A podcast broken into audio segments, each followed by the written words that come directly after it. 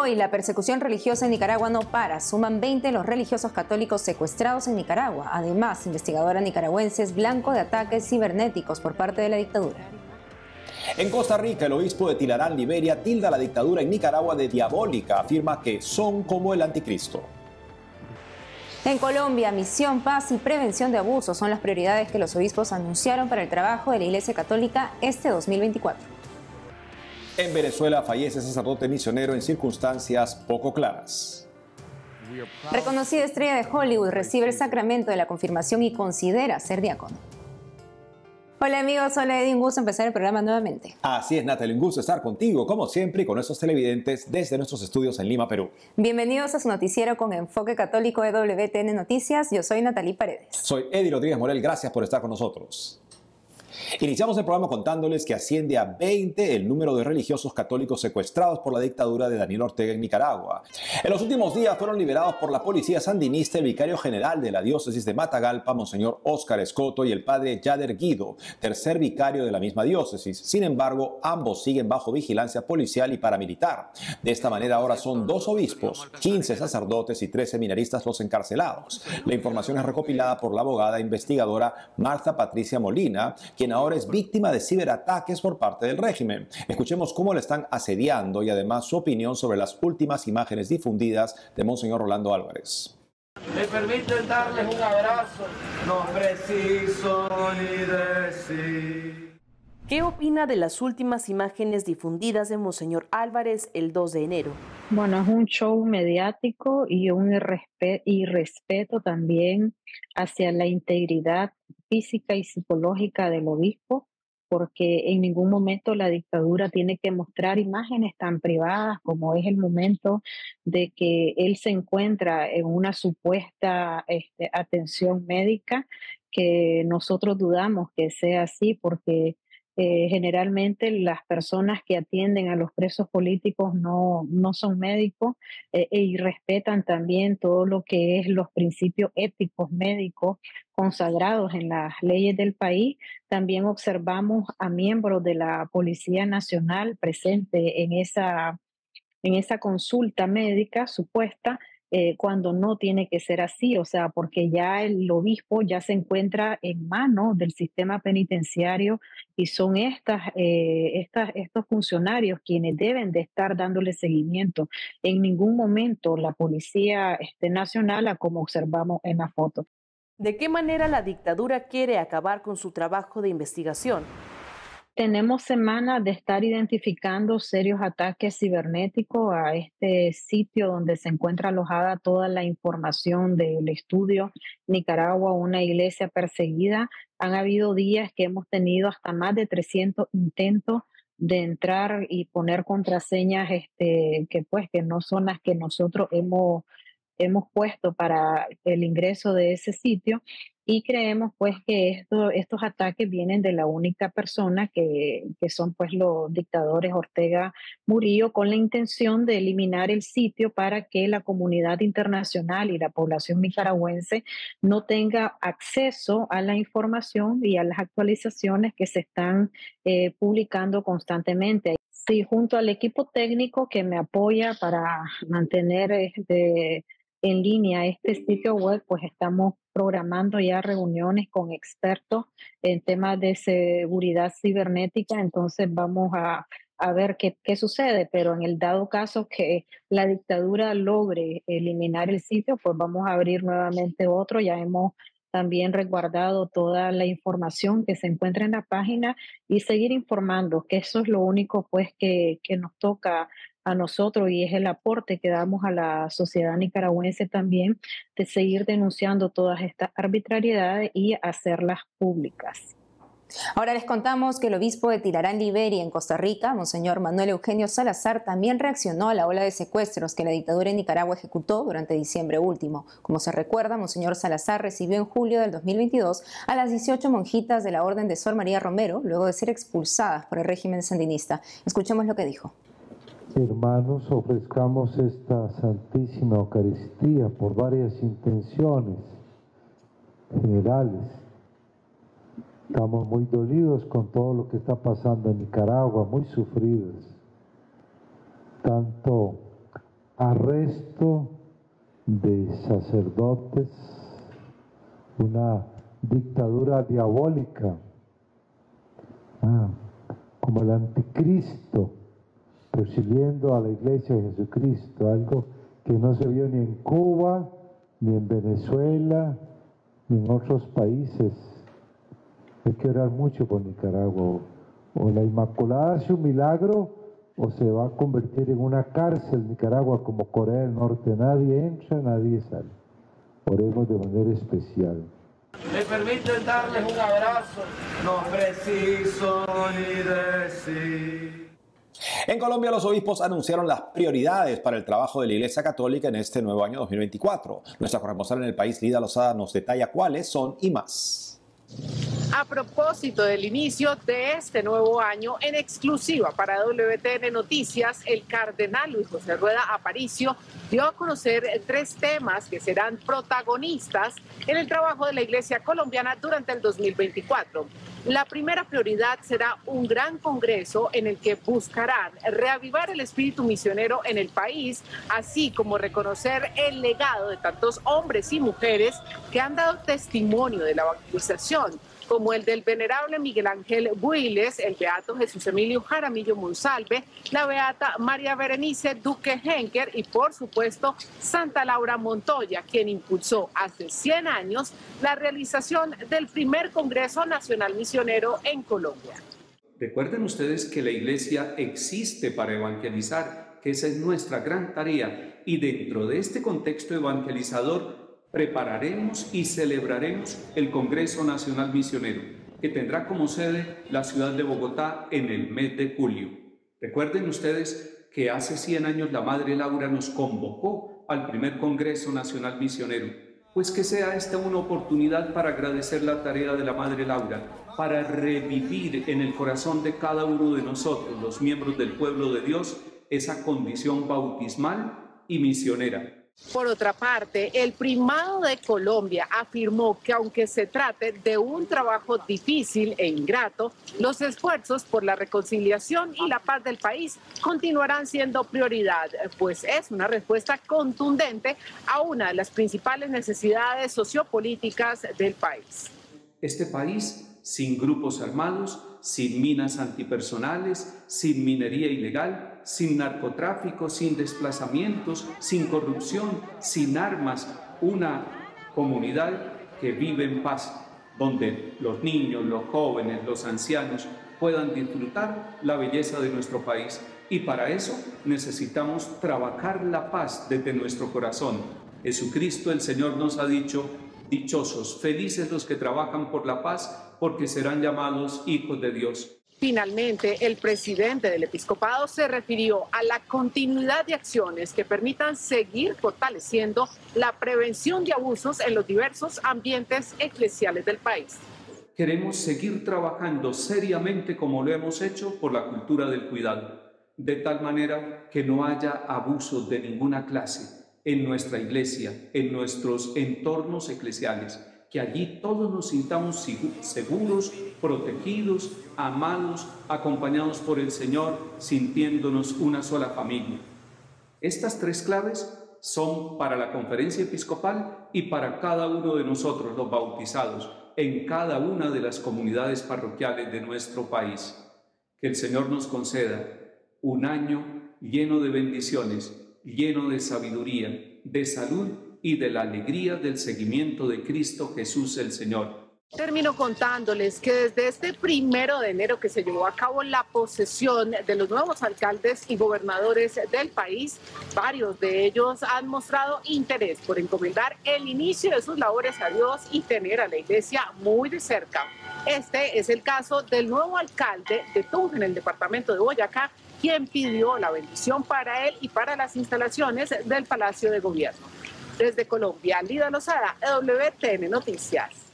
En Venezuela, una lamentable noticia. Un sacerdote misionero que sirvió durante 15 años a una comunidad indígena fue hallado muerto en circunstancias poco claras. Por otro lado, los obispos se reunirán en el episcopado venezolano para debatir los lineamientos que se van a seguir este año. Nuestro corresponsal Andrés Enríquez amplía estas informaciones.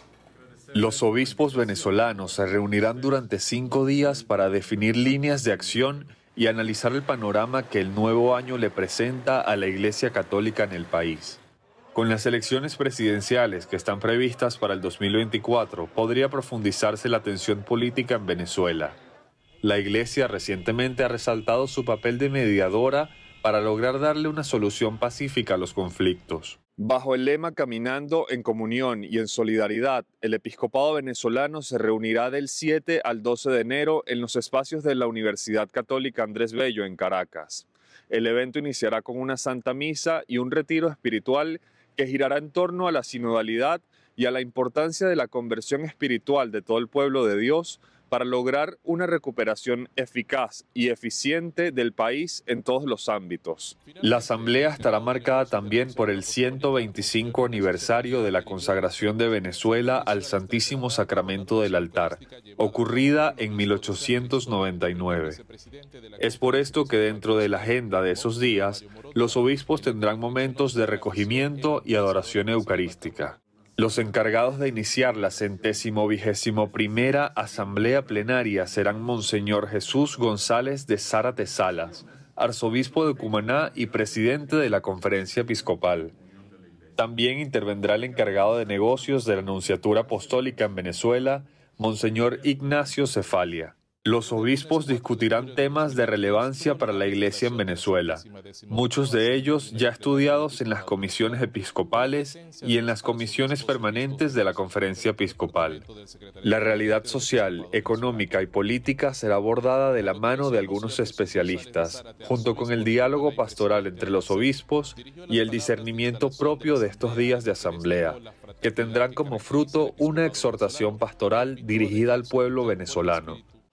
La educación en Venezuela y las políticas comunicacionales de la Iglesia serán desarrollados como grandes temas de reflexión para el discernimiento episcopal y la puesta en acción por parte de los obispos en el país.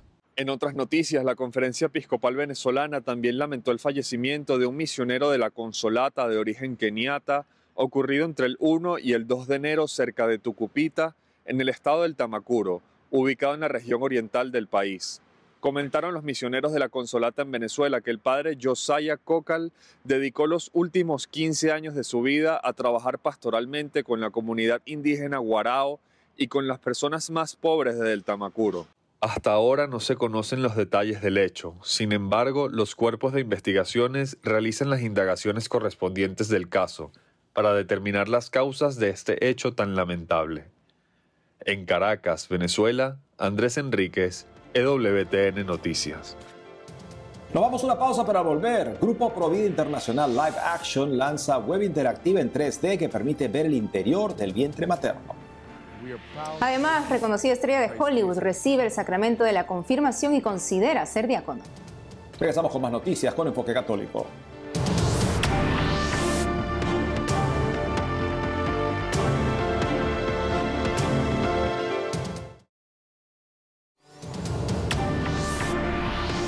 Estamos de regreso y les contamos que un reciente estudio reveló que en el 2022 hubo un total de 140 millones de fallecidos. De esa cifra, el aborto fue la principal causa de muerte, superando así otras causas de deceso. Según datos estadísticos compilados por Worldometer, en el 2022 hubo más de 73 millones de abortos provocados en todo el mundo, principalmente en Estados Unidos. Por esta razón, para darle la contra a la cultura de la muerte y defender al no nacido, una nueva plataforma fue lanzada por el grupo Provida Life Action, que muestra cómo se ve el bebé dentro del vientre de la madre en cada etapa del embarazo. Bárbara Socorro nos cuenta de qué se trata. ¿Alguna vez te has preguntado cómo sería tener una mirada hacia el interior del vientre materno? Yo te muestro cómo hacerlo. Primero ingresamos a www.windowtothewomb.app. Al entrar en la web, elige un nombre y el sexo biológico del bebé que vas a ver crecer. Encontrarás un video animado en 3D que avanza día a día y te va mostrando el desarrollo del niño.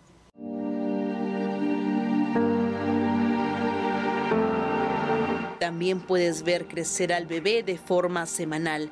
Al hacer clic en esta opción podrás leer los detalles que cada etapa del crecimiento del bebé tiene. Por ejemplo, en la semana 9 de gestación, el niño empieza a tener hipo, y su corazón está casi completo. En la semana 11, el feto suspira, se estira y chupa su pulgar. Este es un sitio web interactivo en inglés que tiene el objetivo de guiar a los padres de familia a través de cada trimestre del embarazo de la madre desde su concepción. Fue lanzado en diciembre último por el organismo provida estadounidense Life Action. Al respecto, Cristina Bennett nos cuenta. Lo que queremos conseguir con la ventana al vientre materno es que todas las mujeres embarazadas estén plenamente conscientes de lo que ocurre en su interior durante el embarazo. No es solo un bulto de tejido, no es un grupo de células, como dicen los defensores del aborto. Se trata de un ser humano único en crecimiento, al que le están creciendo los dedos de las manos y de los pies, que tiene latido. Queremos que tengan una imagen exacta de su aspecto. La bebé animada en 3D fue bautizada por Life Action como Baby Olivia. Cristina Bennett me dijo de qué manera contribuye su creación en la lucha pro vida. Lo maravilloso de Baby Olivia es que se puede mostrar en la iglesia los domingos por la mañana, se puede mostrar en un grupo de jóvenes, se puede mostrar en las escuelas y estamos trabajando con diferentes colegios y estados para poder mostrar que esto forma parte de su educación. Baby Olivia ofrece una imagen fiel de la belleza y el milagro de un bebé que crece en el vientre materno. Window to the Womb app también incluye un botón que dice embarazada y necesita ayuda. Al hacer clic en este enlace, las usuarias acceden al sitio web de Live Action, donde se ofrecen varias opciones a las mujeres que se plantean abortar, han abortado, han tomado la píldora abortiva, trabajan en un abortorio o están interesadas en la adopción. Recuerde que para entrar a este sitio web interactivo en inglés, solo debe ingresar a www.windowtothewomb.app. Nos vamos a Estados Unidos. El reconocido actor de Hollywood Shia LaBeouf recibió el sacramento de la confirmación la noche del 31 de diciembre. El actor que interpretó al Padre Pío en la última película sobre el santo, luego de su conversión a raíz de este papel, recibió el sacramento a manos del obispo de Winona, Rochester, Monseñor Robert Barron. La provincia capuchina franciscana del oeste de América, quienes ayudaron a LaBeouf a prepararse para su interpretación del Padre Pío, anunció la noticia el último 2 de enero en su Facebook. El padrino de confirmación de LaBeouf, el fraile capuchino Alexander Rodríguez, reveló a EWTN Noticias que el actor tiene la intención de convertirse en diácono en algún momento. En Cuba, nuestra corresponsal Rachel Díez nos trae la historia de un proyecto que proporciona asistencia, medicina y alimentos a los que viven en la calle y están solos, pero también crea comunidad para quienes por libre elección desean acercarse a Dios. Veamos de qué se trata. Ella es Lilianis y hace pocos meses que comenzó a caminar. Antes de eso, permaneció dos años postrada en una cama y luego en una silla de ruedas. Hoy vino a dar gracias a Dios por el proyecto que cambió su vida. Lloraba mucho, le pedía a mi Señor porque quería salir de la cama, quería verme caminando como las demás personas y me sentía muy triste. Marixa, en cambio, vino a compartir la alegría de su bautismo con la comunidad que han conformado. Yo soy huérfana de 15 meses nacida. Mis tíos que me criaron se dedicaron a la revolución y no sé si se me bautizaron o me bautizaron, por eso me bauticé hoy. Bueno, me siento muy agradecida. Como Lilian y Marixa, muchos encontraron una familia en el proyecto Salvar al Hermano, integrado por un grupo de laicos comprometidos de La Habana. Ellos sirven cada semana a decenas de personas que viven en la calle, a otros que residen en apartamentos hacinados, conocidos en Cuba como albergues, y a quienes están solos porque sus familias los negaron cuando dejaron de ser útiles. Lo que distingue a este proyecto es que, además de proporcionar asistencia, medicinas y alimentos, crea comunidad para quienes, por libre elección, desean acercarse a Dios. Hoy mismo, en este encuentro, pudimos escuchar cuántos quieren devolver la gracia de la esperanza que reciben de Dios por medio de nuestra presencia. Ellos mismos, algunos necesitados, han aportado algo para otro lugar. Y esto es bello. esta es la recomendación. Uno se siente asombrado de ver una persona que deambula, que no tiene nada, quitarse algo para darle al otro, porque eso lo puede dar. Con las primeras campanadas del día, los integrantes del proyecto llegan a la parroquia de Santa Catalina de Siena del Vedado para celebrar la Navidad. Siete de ellos recibirán el bautismo. Luego compartirán testimonios, cantos, oración y hasta un alegre espectáculo. Vistieron sus mejores ropas porque fueron invitados a una cena en la cual serán servidos como protagonistas principales. Vivirán parte de la alegría navideña que muchos no conocían antes. Ellos se sienten muy alegres porque este compartir es, es con su familia, su familia cristiana, porque en realidad ellos, como nos dicen a nosotros, la única familia que viene a vernos son ustedes. Me ha permitido conocer realidad de mi reparto, del reparto Guiteras donde yo vivo, y de conocer personas que viven eh, con dificultad. No es darle la comida y lo olvidamos, porque tratamos de orar con el grupo para poder chocar con ellos y levantarle la autoestima, levantarle la condición humana que se sienten denegados por todo el mundo y nosotros le demostramos que hay un Dios que sí ama y nos ama. El proyecto Salvar al Hermano tuvo sus primeros pasos en agosto de 2021, durante los mayores picos de muerte por COVID-19. Surgió en un grupo de WhatsApp y hoy está presente en varios municipios de La Habana y en cuatro de las seis vicarías de la arquidiócesis. Eh, el Espíritu de Dios fue que realmente aquí nos llevó hacia estas personas a verla. Salvar al Hermano se organiza en colaboradores y servidores. Los colaboradores son personas anónimas que movidas por la caridad donan su tiempo, sus recursos o dinero. En tanto, cada servidor sale semanalmente a ofrecer no menos de 20 platos de comida a personas necesitadas de sus zonas cercanas de la capital. El proyecto tiene sueños de crecer, pues la pobreza en Cuba aumenta cada vez y que exista una extensión más grande y no una sola cosa que sea en la ciudad de La Habana, sino que camine hacia otros lugares. El proyecto Salvar al Hermano tiene apenas dos años de existencia, pero los mueve el profundo compromiso de llevar la caridad hacia las personas más urgidas del amor de Dios. En La Habana, Cuba, Rachel EWTN Noticias. Hoy 4 de enero la iglesia celebra la memoria de San Manuel González, obispo español conocido como el apóstol de los sagrarios abandonados. Desde España el padre Antonio María Domenech, párroco de Nuestra Señora de la Asunción en Cuenca, nos cuenta más sobre el santo.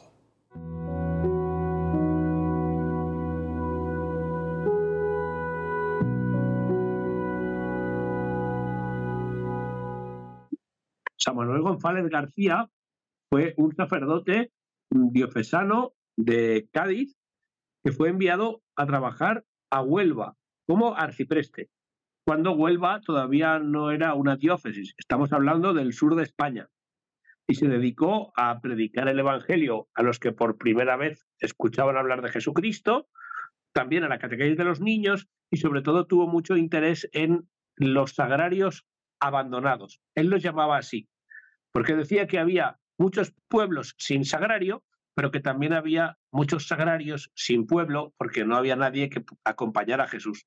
Entonces fundó las Marías de los Sagrarios Abandonados. Después fue nombrado obispo de Málaga y en la Guerra Civil Española eh, le quemaron el palacio episcopal, él dijo que se quedaba en la diócesis a morir con ella, pero eh, desde Roma llegó la orden de que se desplazara a Palencia porque había sido nombrado obispo de Palencia. Allí siguió con la tarea de la atención a Jesús Eucaristía y tiene libros muy hermosos para la lectura como Lo que puede un cura hoy o Qué hace y qué dice Jesús desde el sagrario, donde hace una meditación de palabras y hechos que Jesús como presente en la Eucaristía representa para nosotros. Y de él podemos aprender el trabajo incansable que realiza y que siempre da frutos, porque muchas veces podemos más de lo que nos parece con la gracia de Dios y en segundo lugar el amor a la Eucaristía como el principal pilar de toda su espiritualidad, de su apostolado, de su sacerdocio y de su episcopado.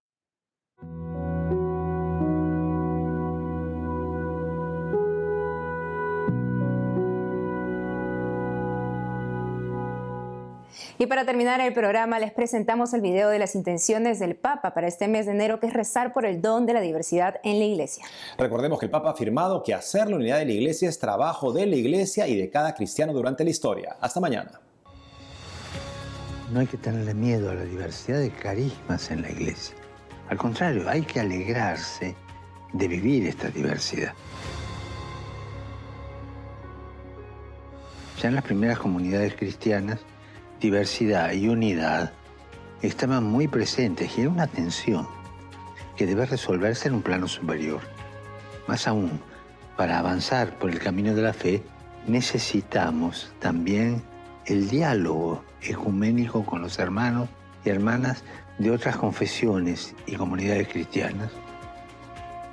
No como algo que confunde o que molesta, sino como un regalo que Dios hace a la comunidad cristiana para que crezca como un solo cuerpo, el cuerpo de Cristo. Pensemos, por ejemplo, en las iglesias orientales. Tienen unas tradiciones propias, unos ritos litúrgicos característicos, pero mantienen la unidad de la fe, la refuerzan, no la dividen. Si nos guiamos por el Espíritu Santo, la riqueza, la variedad, la diversidad nunca provocan un conflicto. El Espíritu nos recuerda que ante todo somos hijos amados de Dios, todos iguales en el amor de Dios y todos diferentes. Oremos al Espíritu Santo para que nos ayude a reconocer el don de los diferentes carismas dentro de las comunidades cristianas y a descubrir la riqueza de las diferentes tradiciones rituales dentro de la Iglesia Católica.